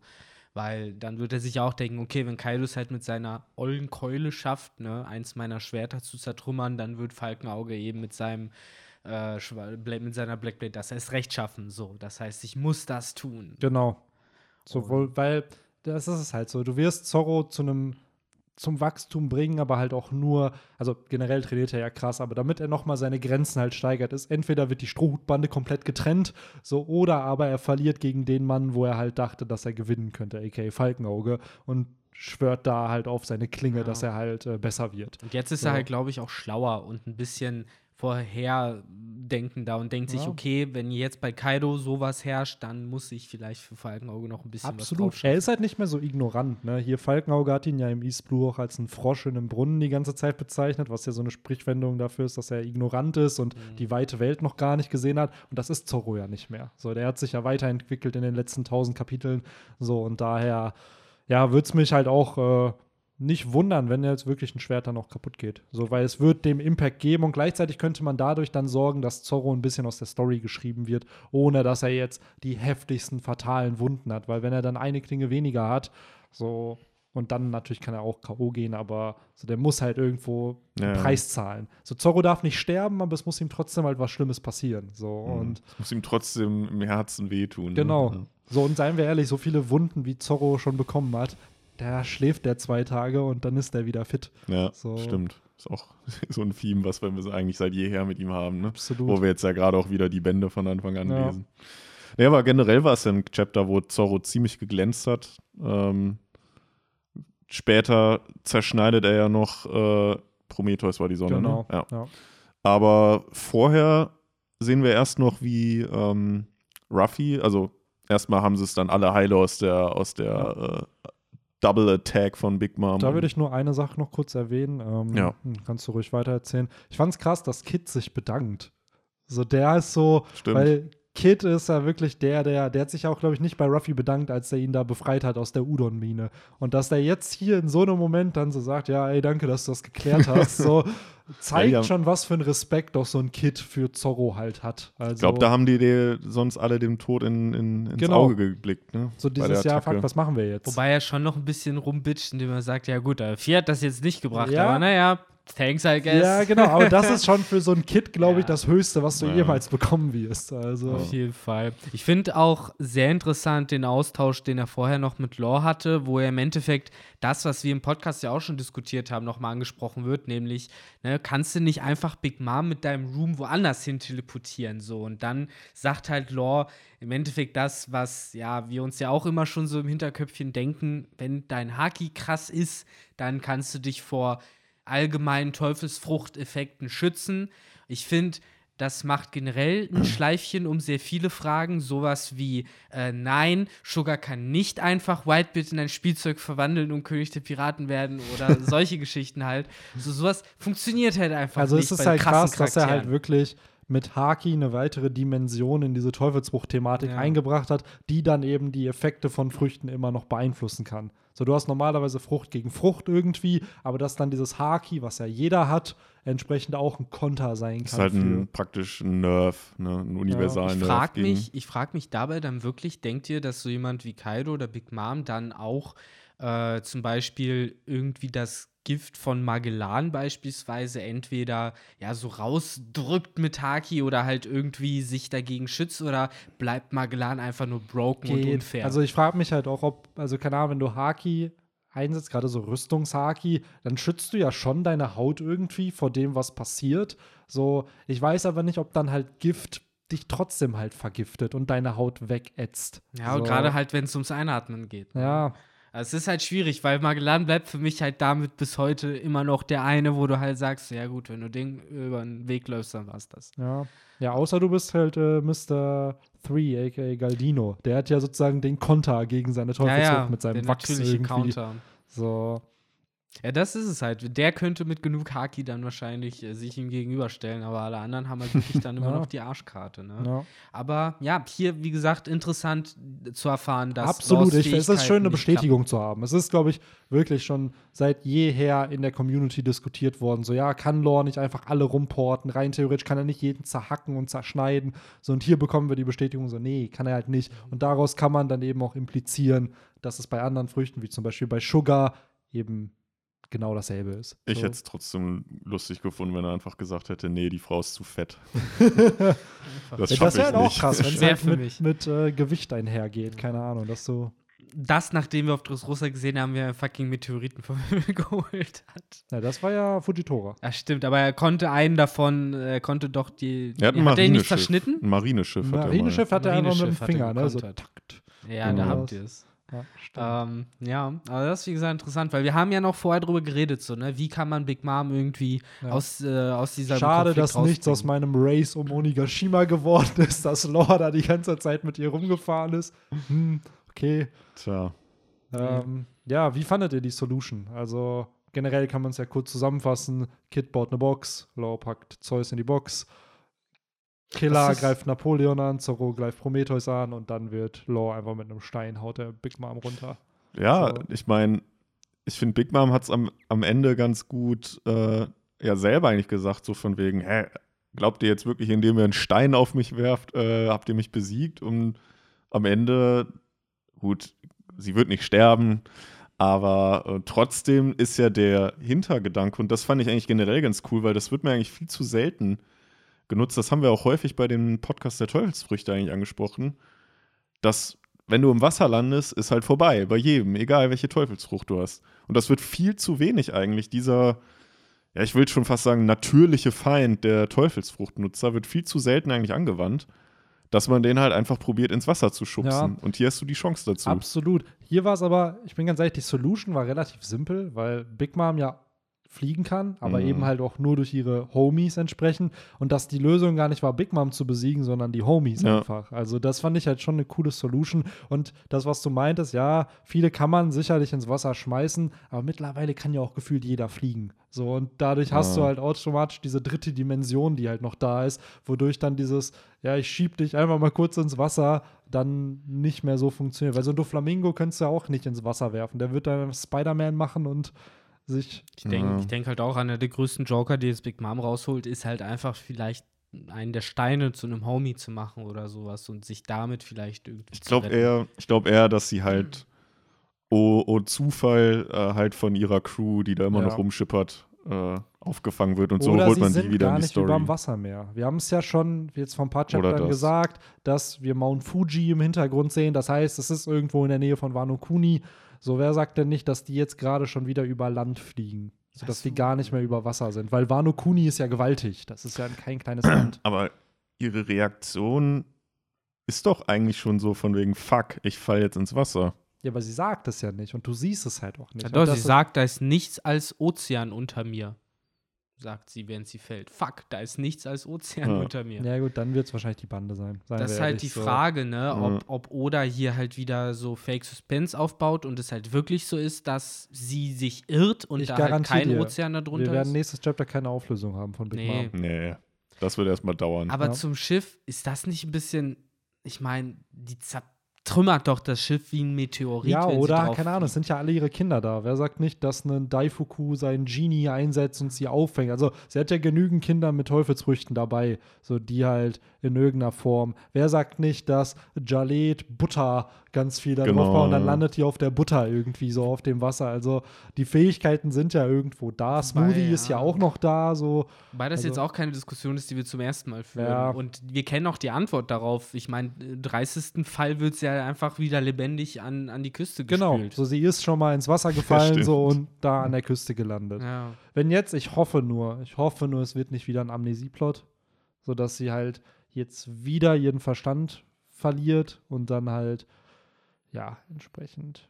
Oder sie macht halt jetzt wirklich den, äh, wie heißt das, das, was sie eigentlich wollte, und zwar ein fucking Road-Poneglyph sich holen. Was ist, wenn sie einfach gar keinen Bock mehr hat auf diesen Kampf jetzt, weil Big Mom will auch König der Piraten werden. So die, das ist ja eigentlich ihr Ziel. So, und wer sagt nicht, dass Big Mom jetzt nach Wano Kuni wird ja Kaido wahrscheinlich besiegt. So, der ist dann aus diesem Pir Pirate Game raus. So, der hat dann verloren. So, aber wer sagt nicht, dass Big Mom sich einfach dieses Poneglyph hier klaut von, von Kaido oder sich eine Kopie macht und dadurch hat sie dann, dann ja auch zwei Road Poneglyphe und ist dann mit der Strohhutbande einher. Also, Nee, das die- ist Die Frage ist ja, fällt sie jetzt komplett von Onigashima runter oder fällt sie halt einfach nur da unten von der Kuppel auf den, den Boden von Onigashima? Ja, ich glaube schon, dass es impliziert ist, dass sie komplett von der fliegenden Insel runterfällt, Ja. weil sonst wäre der Impact nicht gewaltig. Dann springt die kurz wieder hoch und ist ja wieder da. Oder meinst du jetzt das Pornoglyph, was in der Blumenhauptstadt, falls da überhaupt entsteht? Ich weiß Ja, grad es gar ist nicht. ja, wir wissen, dass Lore hat ja eins gefunden auf Onigashima.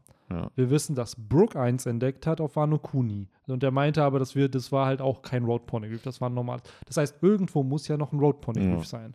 So. Ist halt die Frage, ob das auf Onigashima ist, ist das halt nicht da. Die Gedanken, der Gedanke kam mir halt, weil ich bei Reddit halt gelesen hatte, dass die haben ja alle gerade dasselbe Ziel. Und die sind ja alle sehr, sehr weit. So, Kaido will König der Piraten werden, Big Mom will König der Piraten werden. So, selbst Blackbeard hat dieses Ziel. So, und du wirst es, indem du die Road Poneglyphe hast. Und rein theoretisch ist ja nach Wano musst du ja einen Antagonisten haben, der weiter als Kaido ist. Und wenn du jemanden hast, der halt zwei oder mehr Road Poneglyphe als die Strohhutbande hat, hast du ja jemanden, der in diesem Race wieder halt weiter ist. Und es geht halt mehr um diesen ganzen Race-Gedanken, dass Big Mom sich trotz der Niederlage hier sich trotzdem was holt, was sie im Game zum Piratenkönig halt weiter voranbringt, damit sie später nochmal auftauchen kann. So. Weil wer, wer wahrscheinlich zwei hat, ich kann mir vorstellen, dass er mindestens zwei hat, ist Blackbeard. So, er wird bestimmt das von Whitebeard gefunden haben, der wird Falls er es halt hat, das ist ja immer noch diese Frage mit diesem verschollenen Ja, Ding. So, es ist ja. impliziert, ne? Es ist, Whitebeard hat die Fischmenscheninsel beschützt. Das Porneglyph war in Odins Flashback auf der Fischmenscheninsel, dieses Road Porneglyph. Das heißt, eventuell hat es die Whitebeard-Piratenbande. Ja, aber dann ist die Frage, welches hat er noch? Big Moms, Kaidos oder so? So. Ja, ja, das ist halt das ist wirklich das Schwierige, weil auf So hatte man einfach niemanden von Blackbeards Leuten, ne? Und dann ist halt. Und ich ja, würde auch behaupten, dass auf Zoe ist halt nicht bekannt, dass das da ist. Das war ja Zufall, dass die Ja, Strohhutbande das halt Mhm. bekommen hat. So, weil du Ja, kommst ja nicht auf die. Insel, außer du hast einen Mink, der von da stammt, oder du hast eine Vivre-Card. So, und ja, I don't know. Also Big Mom wird safe nicht sterben. So, ich glaube, davon kann man Ja. ausgehen. Ähm, sie ist jetzt erstmal aus der Handlung geschrieben. Das heißt, oben können sich die Leute auf Kaido fokussieren, dass gegen den gekämpft wird. Übrigens, Aber- Kaido kann auch in seiner ähm, Hybridform äh, Feuer speien. Ja, ja. Mal gesehen. Mhm. Ja, Was und wir uns der- ja auch gefragt haben. Genau, genau. Und er kann seinen Schwanz so komisch drehen Mhm. irgendwie. So glaubt ihr, damit fliegt er dann, dass er das wie so ein Propeller dann ein bisschen benutzt oder? Hm, ich, Kann sein, Oder ja. war es die Keule, die er benutzt hat? Sorry. also für Bei mich. der Attacke hat er, glaube ich, seine Keule geschwungen. Ja, da hat er richtig stylisch seine Keule so wie so Ja. ein äh, Helikopter über sich geschwungen. Und ansonsten habe ich den Schwanz halt eher, also bei dem einen Panel kam, könnte man denken, er benutzt ihn wie eine Sprungfeder, aber Ja. dafür ist er mir viel zu kurz. Also, nee, das, der ist kein Masopilami. Äh, Das, äh, das macht er nicht. Aber ich fand natürlich den Move hier bei Ragnarok, wo er nochmal schön so seine Keule über, äh, über seinem Kopf rumdreht, das war natürlich schon ganz äh, stylisch. Ist das Haki, diese Aura, die da rauskommt? Weil Roger und Whitebeard, als die gegeneinander geclasht hatten, die hatten das halt auch an ihren Waffen, dass halt diese komische Aura da kommt. Ist das einfach so eine visuelle Form von der Geschwindigkeit, wie er jetzt draufhaut und das Haki Also es ist schon, finde ich, so ein bisschen von dem Angriff? Da so ab. Ich finde, das ist schon die krasseste Darstellung von diesen, ja, Haki-Blitzen. So, das Prinzip haben wir so zum ersten Mal, ne, weiß ich nicht mehr, wo wir das gesehen haben. Das war Benny, weißt du's? Meinst du jetzt wirklich Haki Blitze, Ja, Blitze? das erste Mal war- war das mit King Zhao und Ruffy. auf ja, genau. Ich glaube, das war, Genau. dass wir das da gesehen haben. Und das ist ja jetzt, glaube ich, so ziemlich die extremste Variante davon, die Aber wir da ist bisher es ja oft haben. so gewesen, dass es halt diese, wenn wir diese Blitze haben, waren es einfach zwei Königshaki-Nutzer, die aufeinander geclasht sind. Und hier ist es ja eher so, Ruffy kassiert einfach. Aber Der es beschützt haben, sich ja nicht. Hat er, hat, so sah es ja, also nicht so krass, aber die Blitze hat man, hatte man ja auch, als Kaido äh, Ruffy das erste Mal nach Udon gehauen hat.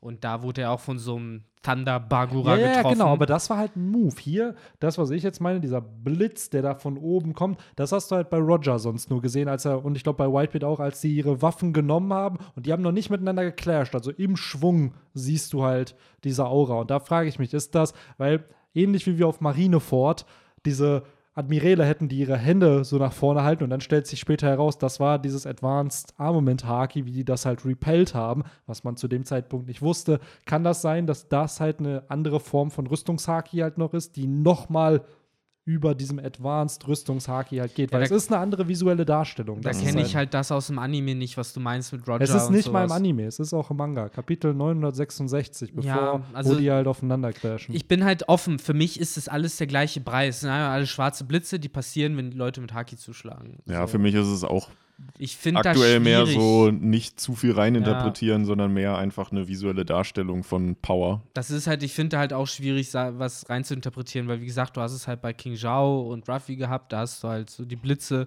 die halt wie schon passieren, gesagt, da wenn bin ich zwei und schwarze ich will halt nicht Haki klugscheißern, ne? aber ich glaube, das ist nicht dasselbe gewesen. So, es sind die Blitze, so wie bei Katakuri. Ich weiß, was du voll meinst, diese Blitze, die beim Königshaki kommen. Aber das ist nicht Königshaki, das ist Rüstungshaki.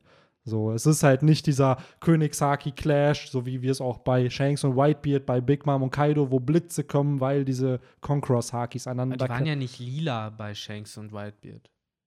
Nee, es geht ja nicht um die Farbe. Also, es geht ja nur Für darum, mich halt schon. Ich rede Nee, halt es- schon von den lilanen Blitzen. So, und die Aber die, kommen- halt. die lilanen Blitze gibt es ja, also die, das ist ja Anime-Effekt. So, wir reden ja wirklich vom Aber Manga. Die Den Blitz- siehst du ja im Manga. So, zum Beispiel Ruffy gegen King Zhao oder als Kaido Ruffy aber die sind nicht lila, die sind halt schwarz einfach. Naja, und im Anime dann lila. Ja, ja, aber Und das ist ja der Punkt. ich halt. Aber der Anime, das ist ja wieder diese Grundsatzdiskussion. Wo sind wir halt jetzt? Sind wir im Anime oder sind wir im Manga? Im Anime gibt es auch einen kompletten Kampf zwischen der Roger-Piratenbande und der Whitebeard-Piratenbande, die es im Manga Aber, nicht gibt. ja gut, dann Also- die andere, dann sind die Blitze halt eh alle schwarze Manga. Dann ist eh alles das Wahrscheinlich, ja, genau. Aber das ist ja der Punkt. Ist das halt wirklich, und natürlich, wir diskutieren hier gerade zu weit natürlich. Ja. So, es kann sein, dass es wirklich nur stumpf eine visuelle Darstellung ist, was auch sein kann, was auch sehr ernst ist. Aber ich denke mir bei Oda immer, manchmal macht er halt vielleicht Darstellungen, die mehr bedeuten könnten. Und daher, wie schon gesagt, man hat es vorher in so einer Art mit so einem Schwung nur bei Roger und Whitebeard bisher gesehen und jetzt bei Kaido. Das andere, wovon du sprichst, diese Blitze, das war Königshaki. Das ist jetzt gerade hier halt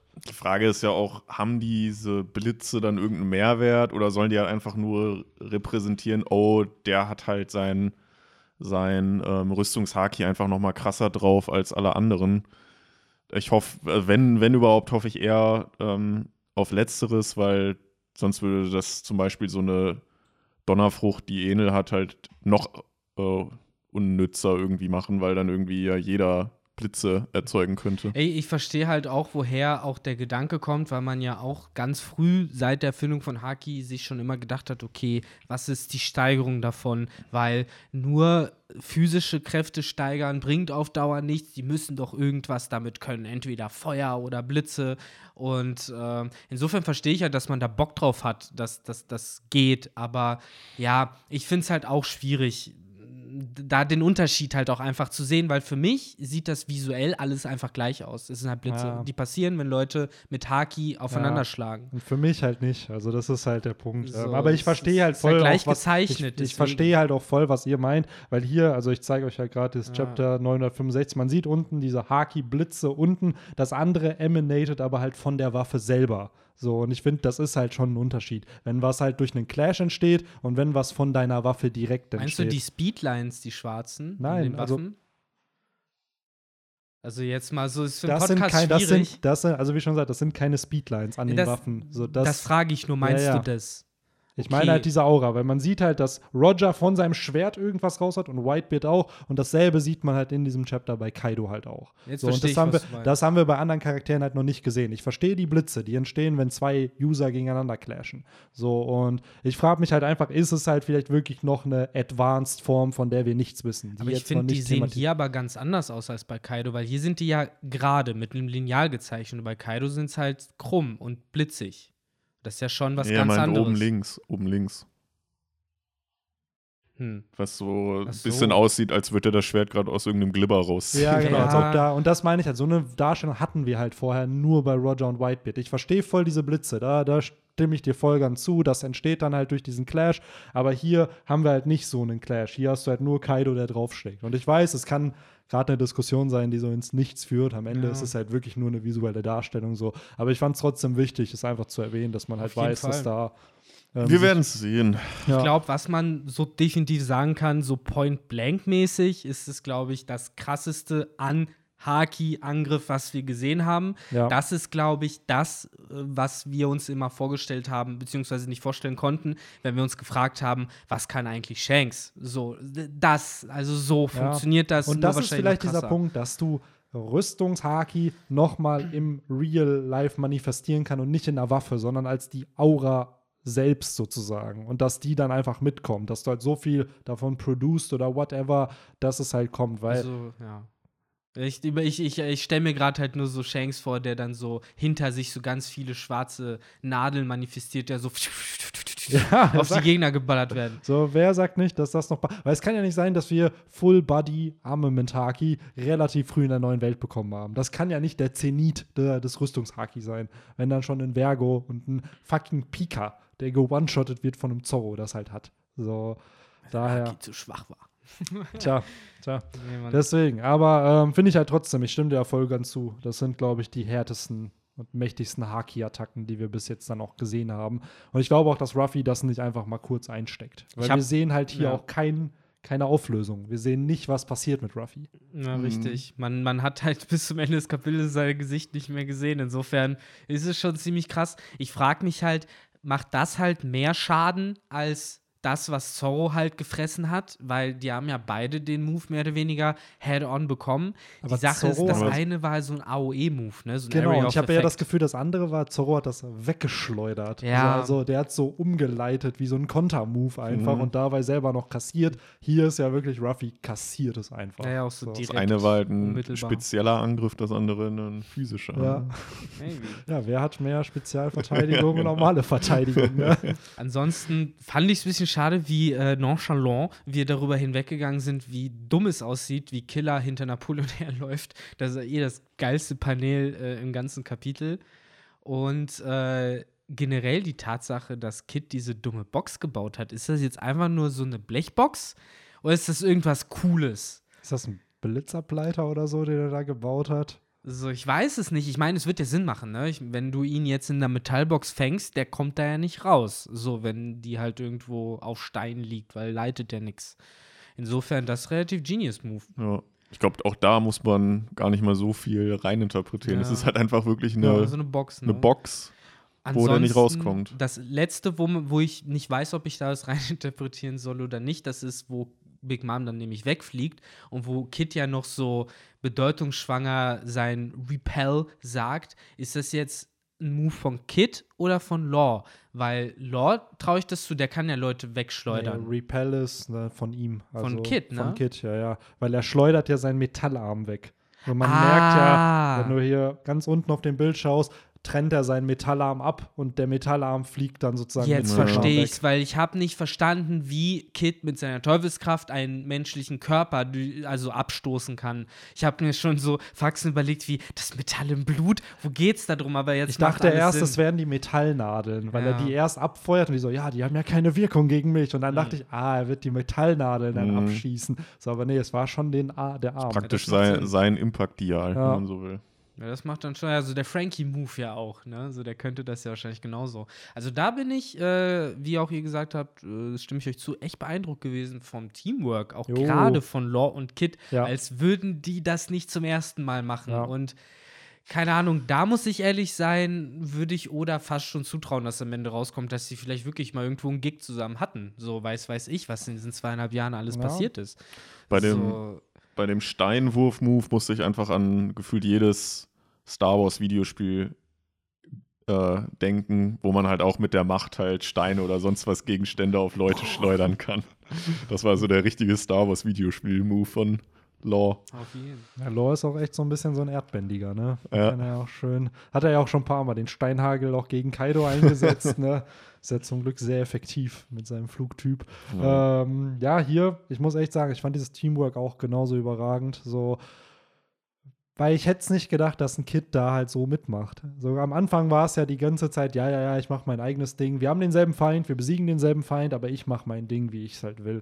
Und da hier sagt ja auch so ein Kid, ey, es ist ready, die Box ist ready. Was für mich so ein bisschen impliziert, dass das Laws Plan war und Kid einfach mitmacht. So, was halt auch Mhm. für den Charakter spricht, weil er bedankt sich auch bei Zorro. Also, das ist auch schon nicht mehr derselbe Kid, der er vor 20 Kapiteln war, als es dann nach Onigashima halt ging. ich habe irgendwie den Eindruck, als würde Kid sich im Moment einfach denken, ey, ohne Scheiß, eigentlich alles gut, dass es so gelaufen ist, wie es gelaufen ist, weil wenn man jetzt zurückblickt auf seine ursprüngliche Allianz mit Hawkins und Apu, dann steht Kid da so davor und ist so, ja gut, das war jetzt die Allianz, wenn man sie aus Wish bestellt. So, und jetzt hast du halt vernünftige Leute, jetzt hast du Law und Ruffy, so, mit denen du wirklich kämpfen kannst. Und vielleicht ist es ja im Endeffekt auch immer nur das, was den armen Kid angetrieben hat. Ja. Genauso wie in der ersten Allianz. Sein Wunsch war einfach nur, ey Leute, lass mal zu dritt einem in den Arsch treten. Und jetzt Ja. kann er das mal machen. Ja, jetzt verstehe ich vielleicht auch, warum Bros. er sich bei Zorro bedankt, weil er macht halt genau das. Er ist halt, er zeigt halt, dass er ein Allianzpartner ist. Er stellt sich halt vor dieser Attacke,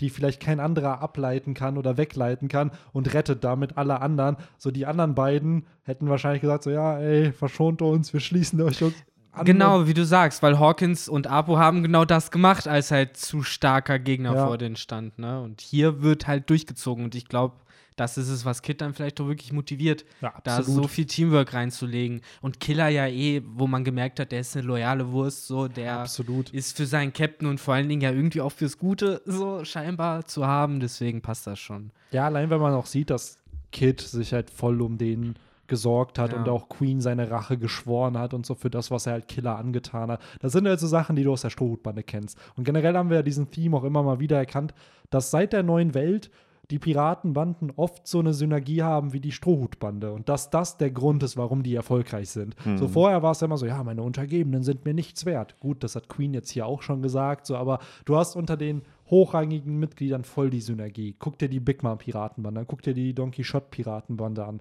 So, haben auch, auch so einen, auch bei den, ähm, bei den Supernova, ne? Also so einen, äh, hier die Fire Tank Ja. Piratenbande war ja auch so. Die haben ja auch das Familientheme. genau. Nee, es war eine große Generell, Cake Island ist halt voll der Familientheme. Ne? Wie viele Famili verschiedene Definitionen von Familie bekommst du in diesem Arc Mhm. dargestellt? So, und kannst dann cherry picken, was dir am besten gefällt und was nicht. So. Ja, mal gucken, wo es dann im nächsten Chapter. Keine Ja. Pause. Was, was glaubt ihr? Ist Ruffy tot? Nee. Kommt Big Mom nochmal ist wieder? große Big Frage. Mom tot. Ja. Das und viel mehr in Ja. der nächsten Folge von ja ich glaube, wir ist kriegen einen das? Szenenwechsel. Ich glaube auch. Nächstes Ich Chapter. glaube auch.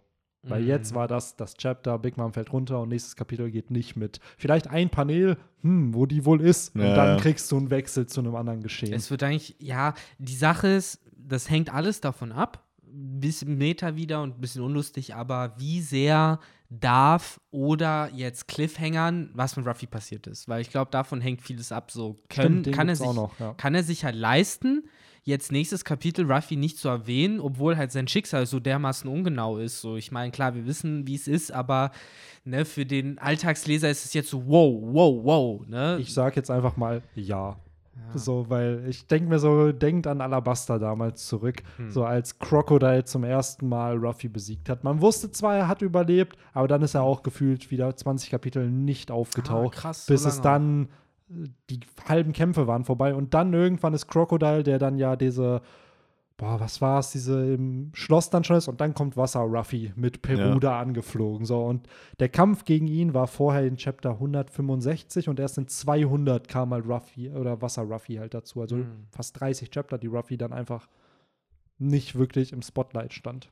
Aber dann So. kann ich mir vorstellen, also nicht im Spotlight oder gar nicht erst gezeigt. Teilweise auch nicht gezeigt. Also sicherlich, vielleicht gab es da mal einzelne Paneele, wo du so ein bisschen dann die Implikation bekommst, dass er da ist. Ich glaube, die längste Zeit, die Ruffy nicht im Manga war, war, als er in der Schlange war, auf Skypia. Als er da Ach, echt? verschluckt So wurde. lang Ich glaube, das war die längste Zeit, wo Ruffy einfach rausgeschrieben war aus der Story. So, weil Ja. da war er halt da drin und dann konnte Oda erstmal den Rest zu Ende erzählen. Weil das ist ja generell so ein Theme. Ich hatte auch mal überlegt, ein Video dazu zu machen. Alle Arten, wie Oda Ruffy aus der Story geschrieben hat in einem Arc. Weil er hat mittlerweile, ja, früher war es gefangen nehmen, dann war es einschlafen oder hypnotisiert werden. Irgendwann war es dann, was ich immer noch das Beste finde, im Along Park, wo er sich in den Beton reinhaut und dann einfach ins Wasser geworfen wird.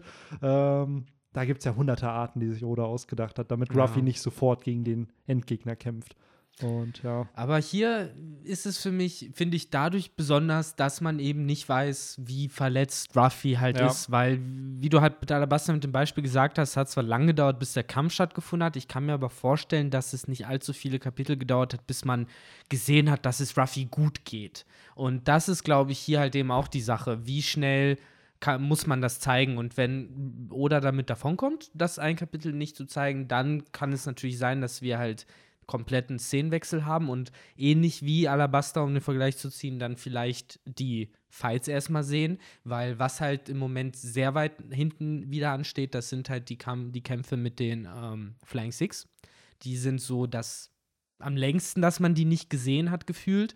Und äh, kann halt sein, dass vielleicht im, am Ende von dem Chapter man sieht, wie Ruffy irgendwo au aufsteht oder sowas.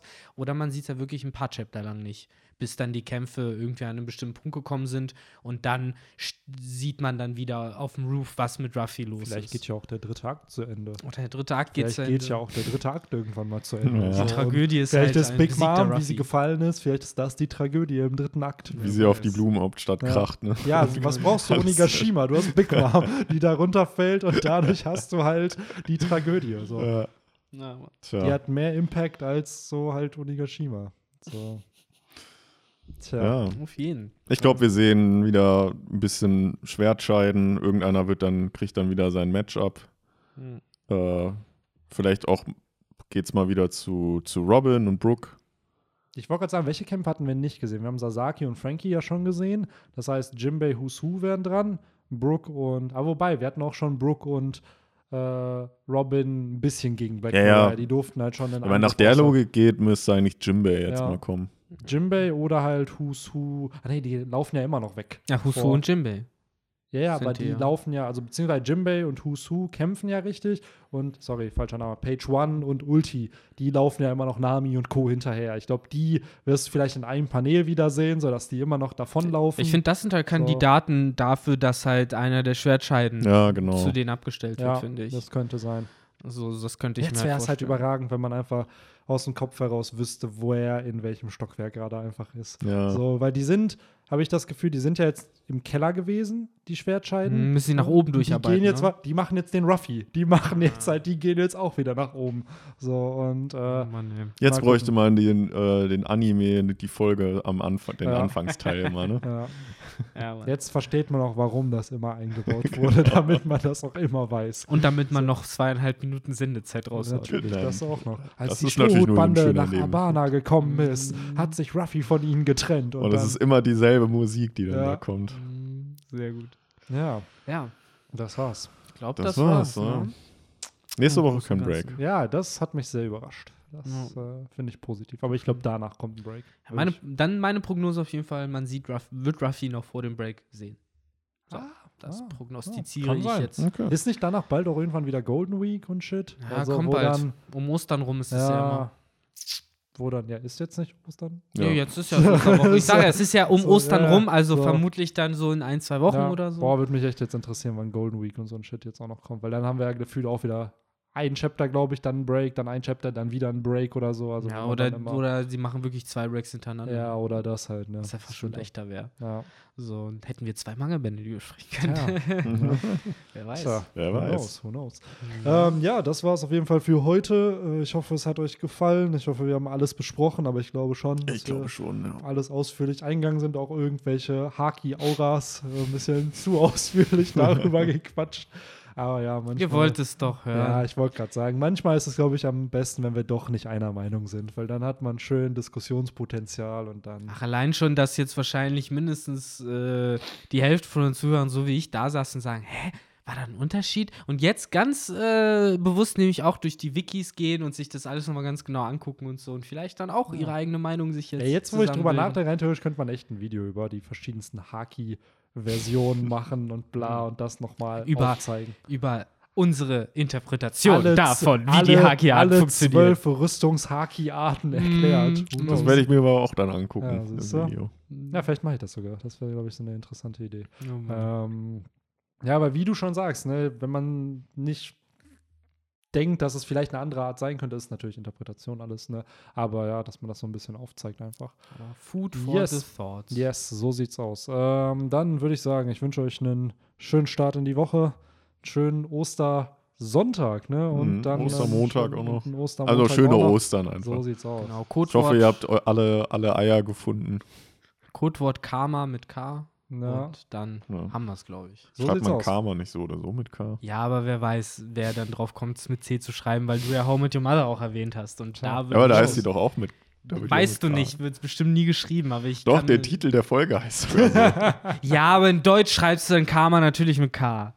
so. ja. Jetzt will ich ja gerne den englischen Titel sehen. Gut, die Eng, Eng, äh, Engländer wollte ich schon sagen. Oder ja, die englischen englischsprachigen, Sprache. die nutzen ja wenig das K, das stimmt. Aber ich, glaube, glaub- dafür nutzen Ich glaube. Karma wird bei denen mit K geschrieben, aber der Name Carmen oder dann Karma, von dem es vielleicht abgewandelt ist, das dann vielleicht eher mit C. I So, don't wisst know. ihr was? Ihr schreibt jetzt Doesn't einfach matter. Karma mit CK. So, dann, haben wir, dann haben wir da schöne Version. Boah, das bastardisiertste von allen. Es gibt kein einziges Wort auf der Welt, was mit CK anfängt. So, und damit haben wir das erste Wort hier. Und äh, dann, habt wissen ihr einfach unser unsere Hashtag ist. Definition von Karma. So Ähm, sieht's ja, aus. In dem Genau. Sinne, haut rein und bis dann. ciao, ciao. Ciao.